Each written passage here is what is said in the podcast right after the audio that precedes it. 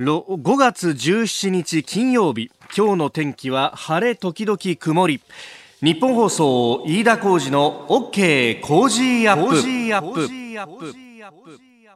朝6時を過ぎました。おはようございます。ニッポン放送アナウンサーの飯田浩司です。おはようございます。ニッポン放送アナウンサーの新行市佳です。ニッポン放送飯田浩司の OK Cozy up。この後8時までの生放送です。飯田さん今6月って最初言いそうになりましたよね。本当にね。6時っていうのに引っ張られて、まああのこういうの空目っていうんですかね。空耳じゃなくて、ね、そうそうありますけどね、えー、大変失礼しました。だいぶ時が進んだなと思いましたよちょっと本当にねやっぱり金曜まで来るとなんかね、えー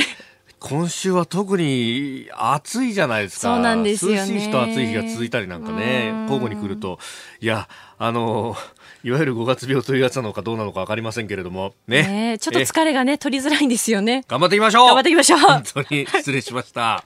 さあ、あのー朝4時過ぎにですね、会社に来ると、まあ、あの、長官各紙がこう積んであるわけですよ。で、これ、それをこう、パーッとこうね、まず一面から、こうな今日何やってんのかなと思って読むんですけど、そしたら読売新聞が、セブンイレブン全店で値引き容認っていう記事を一面トップで載っけてて、ほーと思ったんですよ。うん、というのは私ですね、高校から大学にかけてずっと近所のセブンイレブンでバイトしてたんですよ。あ、そうなんですか？そうなんですよ。最初、あの、夜10時までの、まあ、夕方勤務のバイトを高校時代にやってですね。でその後大学に入ってからは夜勤バイトとかもやってたんでで夜勤バイトになるとですね夜10時からシフトに入って朝あの当時何時だったかな？朝8時ぐらいまでやるんですよ。結構長い時間ずっとこうバイト勤務。また、ね、まだあのね2000年代の初頭とか90年代終わりぐらいでしたんで、うん、まああの働け働けみたいな時代でもあったわけでね、えー、であのこのねお値引き容認って結構ええー、と個人的には思って、まああのコンビニって値引きしないもんだっていうのはなんとなくあるじゃないですか。はい、であの値引きをしないんでこう期限が来そうになるとですね、当然下げなきゃなんないわけですよ。そうですよね。そうであの夜勤のシフトに入ると一番最初に何やるかってそれなのよ。あの、うん、時間が来るとこう引き下げなきゃなんない、こうお弁当だとかねパンだとかっていうのを、これあれ実はあの裏に細かくバーコードだけじゃなくていろんなもの書いてあるじゃないですか、はい、成分とかなんとかとか。あそこにこう右の上の方にですね当時は右の上だったんです。意味は分かんないけど。こう数字みたいのがあのアルファベットと数字が書いてあって。で実はそれがあの何時に下ろすよっていうののこうサインというか。そうなんですよ。僕のバイトしてた頃はですね、今はわかんないですよ。今はわかんないんですけど、あの、Y の24って書いてあるお弁当を、夜になったらおろさなきゃなんないっていうのがあってですね。そう。で、あの、シフトに入った10時頃っていうのはまだサラリーマンとか帰ってきて結構忙しかったりするんですけど、うんうん、まあ日付が変わるぐらいになるとだんだん暇になってくるわけですよ。で、そうすると、そのぐらいの時にお腹が空いたなっていうと、そのおろしてきたお弁当の中からですね、えー、良さそうなものを見繕ってですね、えー、それを食べるっていうのが何よりも楽しみだったという。ちょっとある種のまかないですね。まかないなわけよ。そうそうそうそうそう。で、あのー、だからこの Y の24でめぼしいお弁当があるとですね、当時の話ですよ。今じゃないですよ。今そんなことやってるこう、バイトの方いないと思いますけれども、こう、ちょっとあの、お客さんの目のつかないところにこう下げてみたりとかしてね、さはさりながら、あの、バックヤードまで下げるとそれはまずいと。それダメですよね。それダメだよね。ねそう、販売機会を失うということなんで、うん、あの、棚のちょっと後ろの方に下げるとかね。皆さん、20年以上前の話ですからね。で、そう、あの、そんな思い出を思い出してですね、あ、でも、そういうこともできなくなるんだなと。うん、まあ、ある意味、こう、ギリギリまで売るぞっていうですね。ただ、そうすると、こう、返品作業が後ろに倒されるんで、バイトとしては大変だろうなと思うんですよ。返品作業が後ろにずらされるとどうなるかというとですね、はい、朝のお弁当がやってくる。朝はお弁当だけじゃなくて、新聞と雑誌もやってきて、結構朝てんてこまいなんだよ。あるでしょ？あの、なんか棚の脇にケースがいっぱい積んであるままっていう。ありますね。我々のさ、出勤するような3時4時とかだとあるでしょ？ありますあります。そう。あれをあっという間に片付けないと朝のラッシュに間に合わないわけよ。そこに返品作業が来たら、これはワークフロー作るの大変だろうなと、朝こんなことを思いながら新聞を読んでおりました。はい。さあ、この後8時まで生放送です。飯田浩二の OK 工事アップ。さあ最新ニュースをピックアップいたします、えー、そんなこんなで新聞各紙長官入ってきておりますけど読売はそのセブンイレブンについてですね。で、えー、今日一番多いのがですね三紙毎日産経それから日経が書いているアメリカがファーウェイを完全排除ということでアメリカの安全保障上の脅威となる企業の通信技術をアメリカの企業が利用することを禁止するという大統領令に署名したというニュースです、えー、アメリカの対中圧力切り札を切ってきたというふうに毎日新聞は一面トップで報じております。まあこれについて、えー、後ほどですね、えー、これも三宅邦彦さんとまた深めていこうと思っております。えー、それから朝日新聞は認知症について初の数値目標ということで2025年までの6年間で、えー、70代の認知症の割合を6%減らすという数値目標を公表したということを一面トトッププに挙げております。まあ、社会保障費の抑制、えー、それからあ介護人材の不足、現役世代の減少というところに対応するためということであります。まあ、ただ数字の一人歩きを懸念というのを朝日新聞は報じてますね。まあ、数字合わせというものが起こってしまうと、現状からはかけ離れてしまうというところも危惧があるようであります。で、えー、そんな中ですけれども、ちょっとね、気になる記事は、その朝日新聞の中の方にですね、これ小さく載ってるんですけれども、えー、4面のですね、えー、これ総合面の真ん中あ3段にわたってですが、えー、テロ現場、消防、警察も解毒剤注射、え、オリンピック・パラリンピックを睨んで厚生労働省が検討しているというニュースです。まあ、あのー、1995年の3月20日に起こった地下鉄サリン事件、えー、まあ、ああいったったものを想定して現場で活動する消防隊員らが負傷者に解毒剤を注射できるようにする検討を始めるという記事が載っております。95年ですからね、地下鉄サリン事件は。あれから一体何年経ってるんだという話。もう20年近くが経っている、うあ、ごめんなさい。え、えすでに24年か、え25年近くが経っているわけであります。それにもかかわらず、未だに現場の対応っていうのがそのままだったと。要するにお医者さんや看護師さんじゃないと注射ができないということになっていた。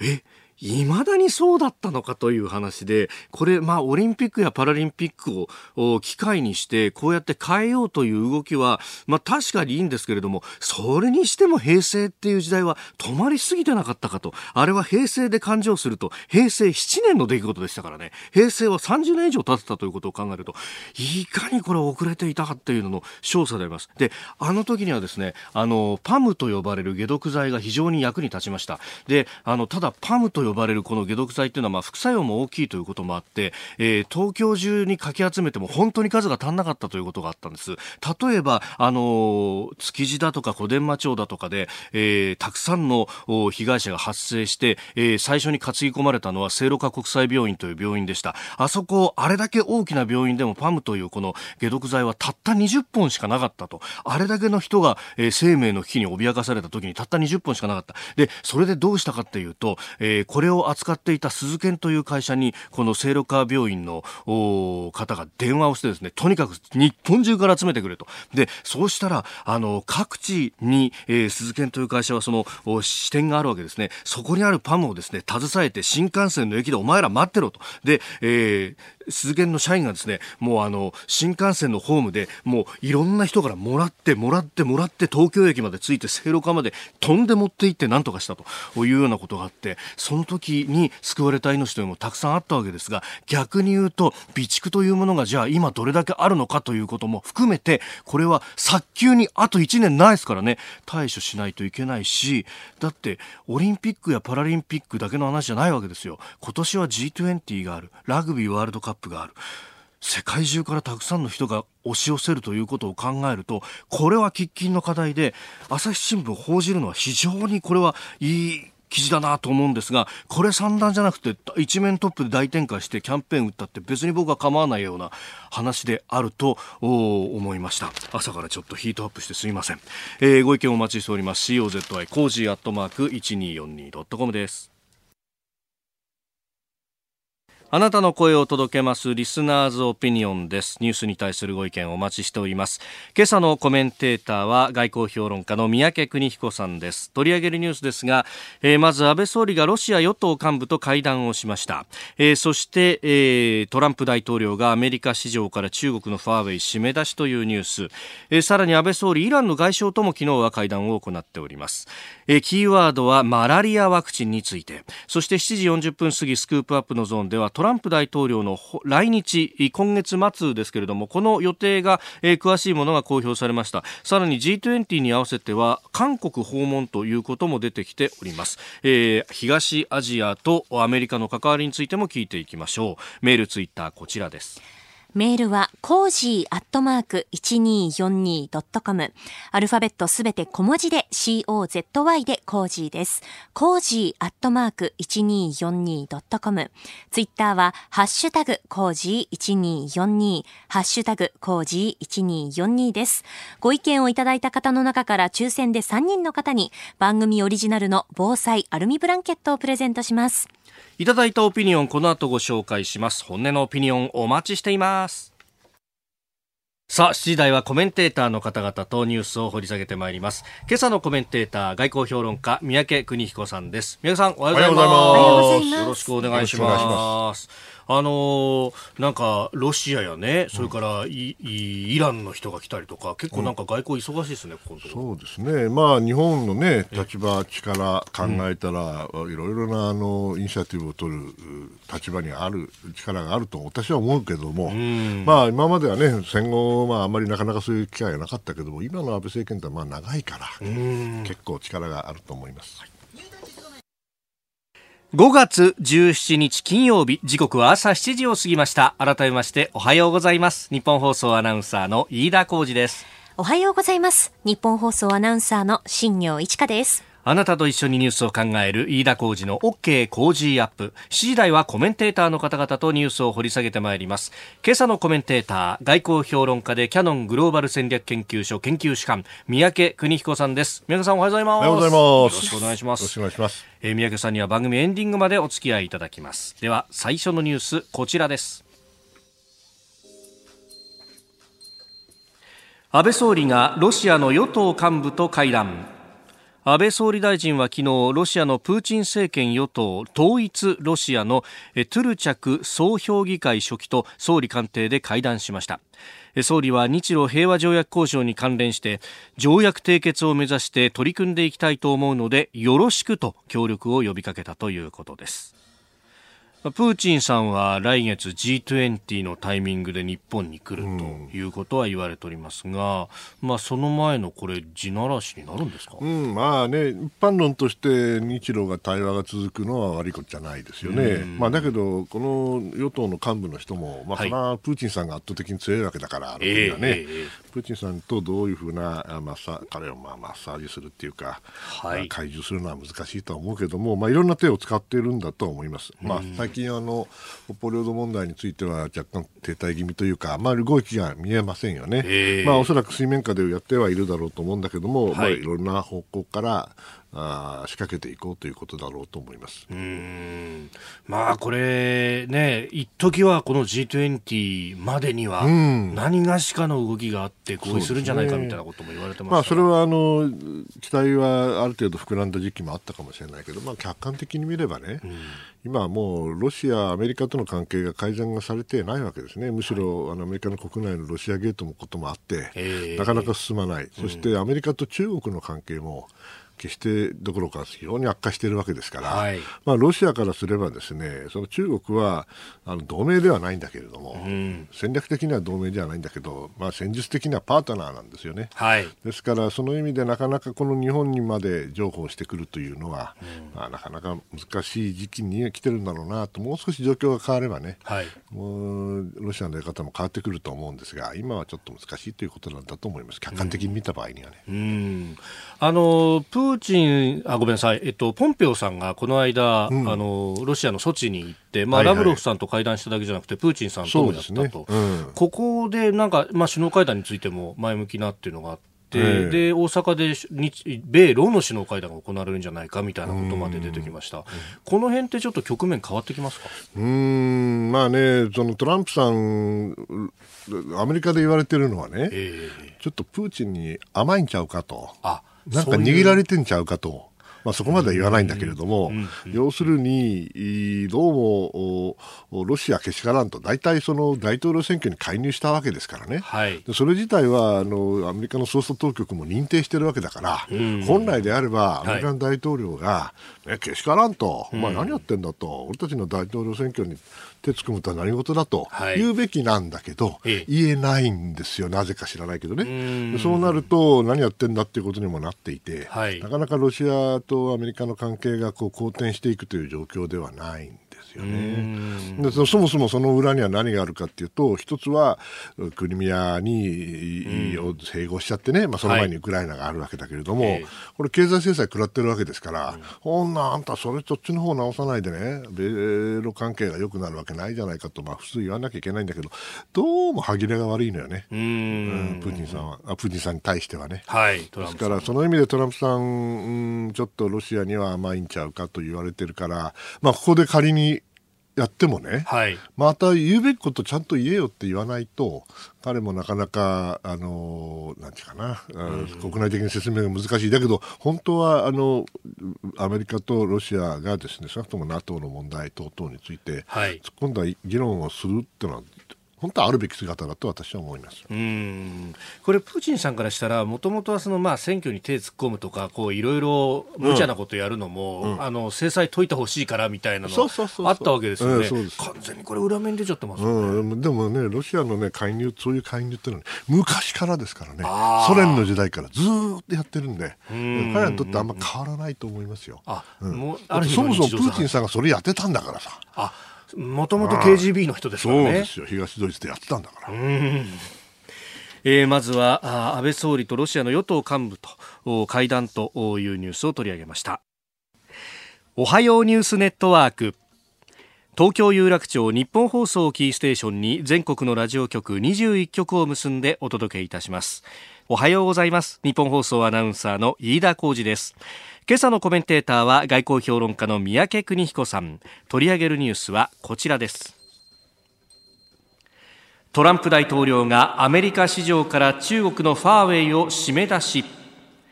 アメリカのトランプ大統領は15日アメリカ企業に対して安全保障上の脅威がある外国企業の通信機器の調達を禁じる大統領令に署名しました。名指しは避けつつも中国通信機器大手ファーウェイなどが念頭にあるとみられております。えー、これ今日は新聞一面トップ3紙ございまして毎日新聞、産経新聞、東京新聞と、まあ、あどうなんでしょう。メールでは日本への影響が心配と小平市の安野さんからもいただいておりました。うん。これ大きなニュースまあ、要するに、はい、まずね、これ単なる貿易問題もしくはあの技術 5G だっていう話ではないと私は思っていて、はい、これはもうあのいつも言ってることですが米中の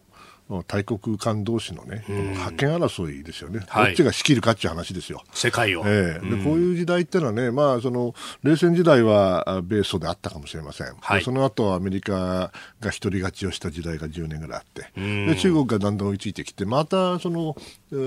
大国間同士のライバル関係がね、はい、復活した、でまたさらに悪いことに、ですね、まあ、アメリカの変な大統領になっちゃったもんだから、あの力がね、ずいぶんあの落ちたように見えるんで、うん、えー、その分だけあの、なんていうかな、私は言い方難しいんだけど1930年代みたいにね。いろんなあの難しいことが間違った判断が繰り返される時代になってきちゃったんだと思ってる、はい、その一環としてあるわけですよ。1930年代日本やら何やられたんですか？ABCD 包囲網とかやられたじゃないですか。そうですね。ね。はい、ねファーウェイだけの問題ではなくてね、ええ、これ要するにアメリカの対中制裁ですよ、うん、経済制裁もしくは経済法、はい、なんていうかなあの締め付けですよね。ですからこれもうあのなんていうかな、覇権争いはかなり本格化していて、もう後戻りできないところまで来ていると私は思っています。ですからその意味では、はい、これ単なるあの日本の判断もね、経済的な判断ももちろん大事ですよ、どうするかと、ね、はい、そのあの情報のシステムをどう構築するかという問題、コストはどうするかという問題、技術はどうするか、だからそれだけじゃないというふうに考えなきゃいけない、はい、つまりもう少し戦略的な判断が必要だろうと、まあ、企業にそれを求めるのは難しいけれども、国家としてはこれ、戦略的な判断を、が必要な時代になっていると私は思います。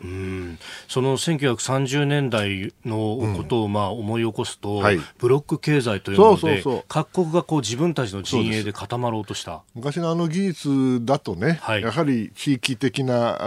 色彩が強かったですよね、えー、だけども、えー、おそらく今はね、はい、あの物理的な地理の問題よりも、うん、デジタルの世界、栽培の世界で中国中心の一つの経済圏、はい、デジタル経済ブロックですよね、それとアメリカ、もしくは欧米と言っていいかな、アメリカ中心でしょうね、この経済圏があって、はい、で今、あと残りの部分があって、それがまあこれから草刈り場になるということですよね。残りの部分が特に草刈り場、どっちになるか。で中国はもうすでに、なんて言うんだろう、えー、グレートファイアウォールとまあ英語で言うんだけど、要するに、あの壁を作ってるわけですよね、えー、まあ、鉄のカーテンって昔あったじゃないですか、冷戦時代が。チャーチル演説。チャーチル演説よね、はい、47年だったかな。えー、要するにこれあの、デジタルカーテンですよ。あなるほど、ですから、それで囲い込みが始まっていて、アメリカはあの中国をちゃんとおおいい意味で資本主義化して、うん、そして投資をして、うん、中国社会が変わるのを待ったんだけど、はい、中国社会は変わらなかったと、うん、だったら話は別だよと。い。う形で、こういう逆の動きが始まっちゃってね、中国もね、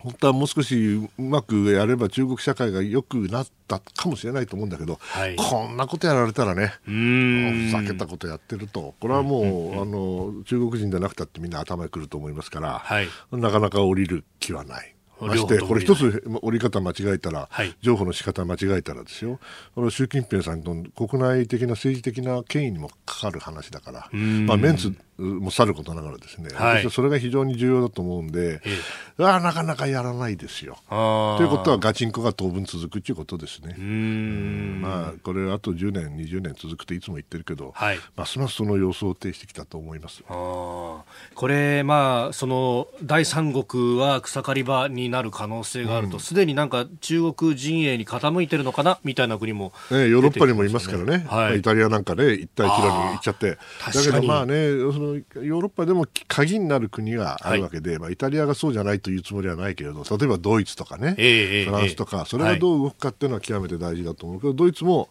必ずしもアメリカに同調してるわけではないですから、まあ、アメリカもやり方も相当むちゃくちゃですからね、一昔前に比べたら。はい、ですから、どっちもどっちだと思うんだけれども、えー、そういうう、なんていうかな、デジタルの囲い込みというか、経済ブロック化が進む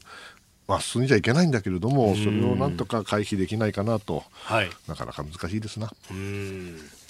えー、では続いて2つ目こちらです。安倍総理がイランの外相と会談安倍総理大臣は昨日日本を訪れているイランのザリフ外相と会談しました。会談で総理は中東情勢をめぐる状況が大変緊迫化していることを懸念している。状況の安定化に向けて率直な意見交換を行いたいと述べ中東情勢の緊迫化への懸念を示した上で緊張緩和に向けて日本が貢献する考えを示しております。一方イランのザリフ外相は核合意を履行しているとイランの立場を主張したということです。まあ、ザリフさんは、えー、日本に来ておりますけれども、うん、この後は中国にも行くと、まあ、あアメリカ以外の各国をめぐるような外交をしてますが、さあ、まあ、イランにとってはね、これも、あの相当アメリカに挑発されてるわけですよね。はい、ですから、なんとか挽回しようということで、えーまあ、日本に誰かが仕掛けたんでしょう、うん。こっちを呼んできて、まあ、はい、その後中国に行くっていうから、その間に、まあ、日本に来させたんだと思うんですけどね、なかなかいい動きだと思うんですけど、アメリカ国内ではね、これやっぱりイランけしからんっていうのはものすごい強いですから、そうですか、えー、その意味では、あのまあ、今回のね、アメリカのやり方もひどいと思いますよ、だってそうでしょ。うだって空母をね、はい、から爆撃機持っていくって言うけど、あんなもいつもやってんだから。いつもやってんだから。ね、あの、何ヶ月かに一回、これ、まあ、あのローテーションローテーションでやってるはずですからね。はい、別に新しいことじゃないんですよ。それをことさらね、ああいう形でこう、お強硬策みたいに言うってことはね、はい、やっぱりね、イランに対してあの挑発しているとしか思えないですね。あですからその意味ではね、僕はあのイランという国は北朝鮮よりもはるかに賢い国だと思ってるから、いい意味でですよ、力というもののう意味をよく知っている国ですから、はい。ですからアメリカがこういうような状況で挑発してきたときに、ここでイランが手を出したらね、はい。それはもうイランにとってはアメリカに口実を与えることになるから、彼ら賢いからそんなバカなことしないと思う。ただし、ただし。そうは言っても本国はやらなくてもね、はい。まあイランが中東でいろいろ関係を深めているようなグループがいるわけですよ。はい。その中にはね、まあ、まともなの、まともなのはないんだけども、あの、まともな悪いやつと、もっとええ変なやつもいるわけですよ。うーんだからそういう人たちがを使ってね、もしくははい彼らが自発的に、あのアメリカに対して、もしくはサウジとかいやええアラブ首長国連邦に対してね、そうはいいうちょっかいを出す可能性っていうのはゼロではないと思います。で、実際にまあタンカーがね、そうですねやられたと言われていて、はいあれ、イランがやらやったというふうに言い切れないんですよ、まだ。言い切れるんだったらとっくに言ってますからね。はい。で、それを口実にっていうのもあるそうそうそう話だけど。そこまであのイランはそこまでバカじゃないと思うんだけどもそういう意味ではあの常識的に考えたら、はい。何が起きるんですかって聞かれたらね何も起きませんと私は言います。あ、何も起きません。ええ、合理的に考えたらねんただしいなぜかというとイランは挑発に乗らないからですん賢いから、はいだけどもイランが乗らなくてもそのおそのをが支援うんしているはい。変な人たちが何かを動かすっていうか可能性はやっぱりゼロじゃない。でそのゼロじゃない可能性を考えるとねやははい。り心配ではありますね。そうか、それがあるから、例えば、あの、イラクなんていう国も今はイランとかなり関係が深いと。ああそそうです。だから、イラクにいる、ああの、アメリカの在外交官の人たち一部退去しろ、みたいな命令が出たりとか、そうかなりでも、そんなにね具体的なものが急に出てきてると私はこ個人的には思わないんですけどね。今イランみたいな国がですねそういうなことをやったらですよ、ええ。逆効果だってことを一番分かってるのは彼らですよ。ですから私はあのお楽観的と言われたらこれ辛いんだけれども、ほ常識的に考えたらはい。何もことも起きないと、あー。方にかけますね。で、今のうちであれば、逆に言うと、日本は、こう、動くというか、関与できる余地があるということですか？ええ。私に言わせるとね、もともとあのイランの核合意ね、はい。あれ、く国連の非常に常任理事国5カ国と、えなぜかドイツが入ってるわけですよね。そうですね。なんで日本入ってないんだと、確かに。おかしいじゃないかと。原油も輸入してるおそらくどっかの国が反対したんですよね。うん、名前言いたくないけどね。そういう状況で日本がある程度中東、これ石油ガンガン買ってる国なんですから、はい。もう少しあの関与をすべきだと僕は前から思ってるし、まあ、僕も中東屋だから思うんだけども、そうであればね、はい。あの今こういうような形で危険ですけどね、若干ね、うんあの向こうは本気でやってますからね。向こうは本気だわ。あの誤解を恐れずに言えばね、はい。まあ、日本はあのソフトボールやってますから。向こうは高級でハードボールやってますからね。なるほど。当たったら当たったら大変。だからまあ気をつけないで気をつけなきゃいけないんだけども、一生懸命こういう形で関与するのが大事だと思います、えーこの時間三宅邦彦さんとお送りしてまいりました。日本放送でお聞きの方この後も三宅さんにお付き合いいただきます。今朝のコメンテーターは外交評論家三宅邦彦さんです。引き続きよろしくお願いします。続いて教えてニュースキーワードです。デブラシオデブラジオではなくデブラシオ。人の名前です。来年のアメリカ大統領選挙に向けて民主党の有力な政治家であるニューヨークのビル・デブラシオ市長が立候補を表明しました。民主党の候補者指名争いに名乗りを上げたのはこれで23人となっております。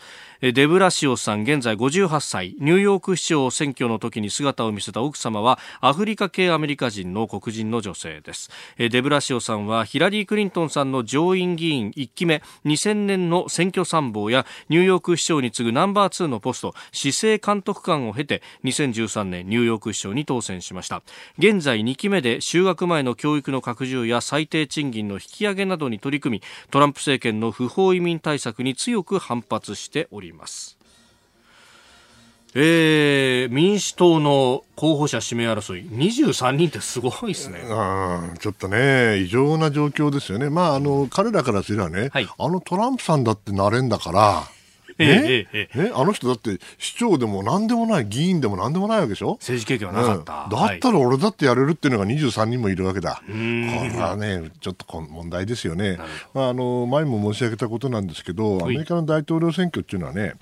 基本的にあのアメリカに前も聞いたかもしれないけど民主党って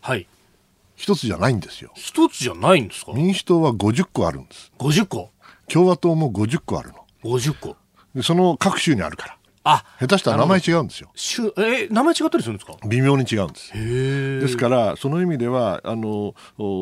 一党が50に支部を持つというイメージよりも、4年に一度昔一昔前の話ですよ。4年に一度大統領選挙の年に50の民主党と50の共和党が競い合って、どうやって合体するか、50個のね、それを競うのがアメリカの大統領選挙だと私は今でも思っているんです。ですから、今、残念ながらね、共和党はね、はい、あのトランプさんっていう、まあ、人がいて、でそのトランプソフトウェアでですね、まあ、若干狂ってるところあるんだけども、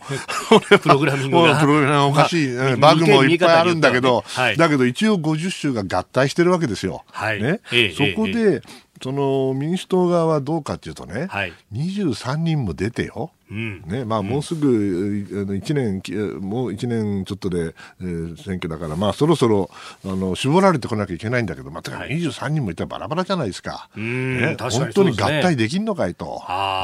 ニューヨーク市長はそれはいいです立派かもしれんけど、はい、そんな簡単にあなた大統領選挙で勝てるわけないんでね、全国にやっぱり支持が、もしくは組織がなきゃいけないわけだから、はい、だけど相当あの民主党は右から左までいるんで、うん、でまあ、一番有力なの言われてるのは、前の副大統領のバイデンさんなんだけど、はいね、バイデンさんもね、いいお年だしね。もうかなり高齢だということがね、ね言われてますね。サンダースさんもっと上でしょ？ああ、そうか。うん、就任したこの二人がね、あの、争ってるって言うんだったらね、これはとてもじゃないけどね、はい、合体なんかできませんよ。あうん、だから僕は非常にあの、今の状況を見ていると、はい、おトランプさんはもう、あの、バイデンが出てくることを分かってて、はい、これ叩きに来きますよね。もうすでにツイッターなんかでやってますよね、うん、これは一番強敵だから。だけど私は心配しているのがやっぱり民主党がバラバラになってしまって、はい、残念ながらあトランプさんが残念ながらって怒られちゃうね、えー、あの 2期目をと。2期目の可能性が出てると思いますよ、うん、こんなことやってていいのかという気がするけれども、それがやっぱアメリカの今の政治の実態だと思います。あのこの民主党の中を制するには結構こう極端なまあ、左系の意見を言わないとだめなんだけど、まあ、特にね、はい、あの予備選の時にはですね、はい、あのまともな人 偏った人たちが政治的には活動活発ですからやっぱりある程度左に寄っていかないと票が出ないと。はい。で逆に穏健な中道の人たちっていうのは静かにしてるから、えー、残念ながらなかなかそのバイデンさんみたいな人があまあ、バイデンさんはいいんだけれどもまともな人が出,、出にくくなってるっていうのは事実だと思います。これは昔からそうですけどね。あそうすると別のこうテーマとしてマイノリティであったりとかっていうそっちの方がそれはそれで大事なテーマだとは思うんだけども、えー、大統領選挙を勝たなきゃいけないっていうのはまた別の話ですよね。うん、やはり真ん中をちゃんとしっかり抑えられないと、はい、選挙はなかなか難しいと思いますよ。うん。まあ23人これからどう絞っていくのかという。絞られるかね本当に。心配ですよ。絞られない可能性だったらそしたら分裂です。ああ、まあ過去には独立系として立候補する人もいたりなんかしましたね、うん、その時そのその政党は負けます。うんさあ、メール、ツイッター、ニュースについて、えー、いただいておりますが、安住のじいじさん、安住のじじいさんからいただきました。失礼しました。えー、メールです。三宅さん、そもそも今の中国の台頭を許したのは演説のみが得意なオバマ前大統領だったのではないでしょうか。その通りですよ。その通り。その通り。あの、まあ、あの人演説はうまいんだけど、えー、基本的にあのアメリカの最近のもし内向きというか、はい。その対外的にはあんまりやりたくないというね、うん、この感覚っていうのはね、はい、これオバマ政権が始まりだと思いますよ。孤立主義、新孤立主義というべきかな。はい、ですからその意味では私は、あの、オバマさんが問題だった。だからシリアも取られちゃったし、はい、南シナ海も取られちゃったわけですよね。えー、だから中国だけじゃないんですよ。ロシアも付け上がらせたのも、うん、オバマさんの責任でしょうね。あ困ったこっちゃ。まあでもしょうがないんだよね、もう。ああいう時代にななってるんですよ。その後でトランプさんが出てくるのは、まあ、そんなに不思議ではないんだよね。トランプさんがかき回すというよりは、トランプさんはある意味こう、現象面。でも、トランプさんが出てくるのもオバマさんの責任よ。私に言わせればね。お送りしております日本放送飯田浩二の OK 工事アップ。私日本放送アナウンサー飯田浩二と新業一華がお送りしています。今朝のコメンテーターは外交評論家の三宅邦彦さんです。引き続きよろしくお願いします。ちょっと、いや、構図へついてこっちみたいな。いや、今日はもう自然体でいく。あ、自然体で。わ、かりました。じゃあ私も自然体で、そう、今日はね、あのエンタメトレンドアップのゾーンでですね、はえー、佐々木朗希投手というですね、はい、大船渡高校で163キロが出るというピッチャーをご紹介しましたんで、すごいですよね。私もじゃあそれにあやかって、163キロでやる。163キロを投げるべく、はいはい、い。きましょう、はい、この時間、最後のニュースを、スクープあー!速い球でしたな。言霊見えなかった。見えなかった。見えないですよ。そもそも。ねえな。トランプ大統領が今月25日に来日。日米首脳会談は27日に開催へ。国賓として今月25日から28日まで来日するアメリカのトランプ大統領の滞在中の日程が固まりました。27日の月曜日に安倍総理大臣と会談。また今月即位された天皇陛下と外国首脳としては初めて会見し宮中晩餐会にも臨みます。さらに総理とのゴルフそれから大相撲の千秋楽の観戦の予定もあるようです。えー、25日の夕方専用機で来日26日はゴルフと相撲。27日に首脳会談、うん、何しに行くんだろうね。いやそうじゃなくて、はい、これ大サービスでしょ。大サービス。大サービスでしょ。ねだって相撲もある陛下もあるわけでしょ。はい。ねこれで国賓でしょ。国賓待遇。俺はねやっぱりあのアメリカじゃねナルシストなんてね悪口言う人もいるけどねこのね、うん、自己愛性の彼にとってはもう大変あのハッピーな、お喜びしてくれるんじゃないかと、まあ、それだけの価値のあるんだけどね、うんうんはい、アメリカ大統領ですからね、えー、ちょっとあれですけどね、たまに傷ですけども、やっぱこういうアメリカとの関係が今、非常に良好だということを象徴するような旅になるんじゃないでしょうかね。まあ、もちろんその中で、はい、あのちゃんとした議論をしなきゃいけないわけだけども、えー、まあ、彼はその後どこに行くか知らないけれども、アジアに対して関心を持ってもらって、はい、そして日本の中国、それから北朝鮮に対する懸念というものを理解してもらって、はい、まあ、何度も何度もすり込まなきゃいけませんから、それをあのやってもらって、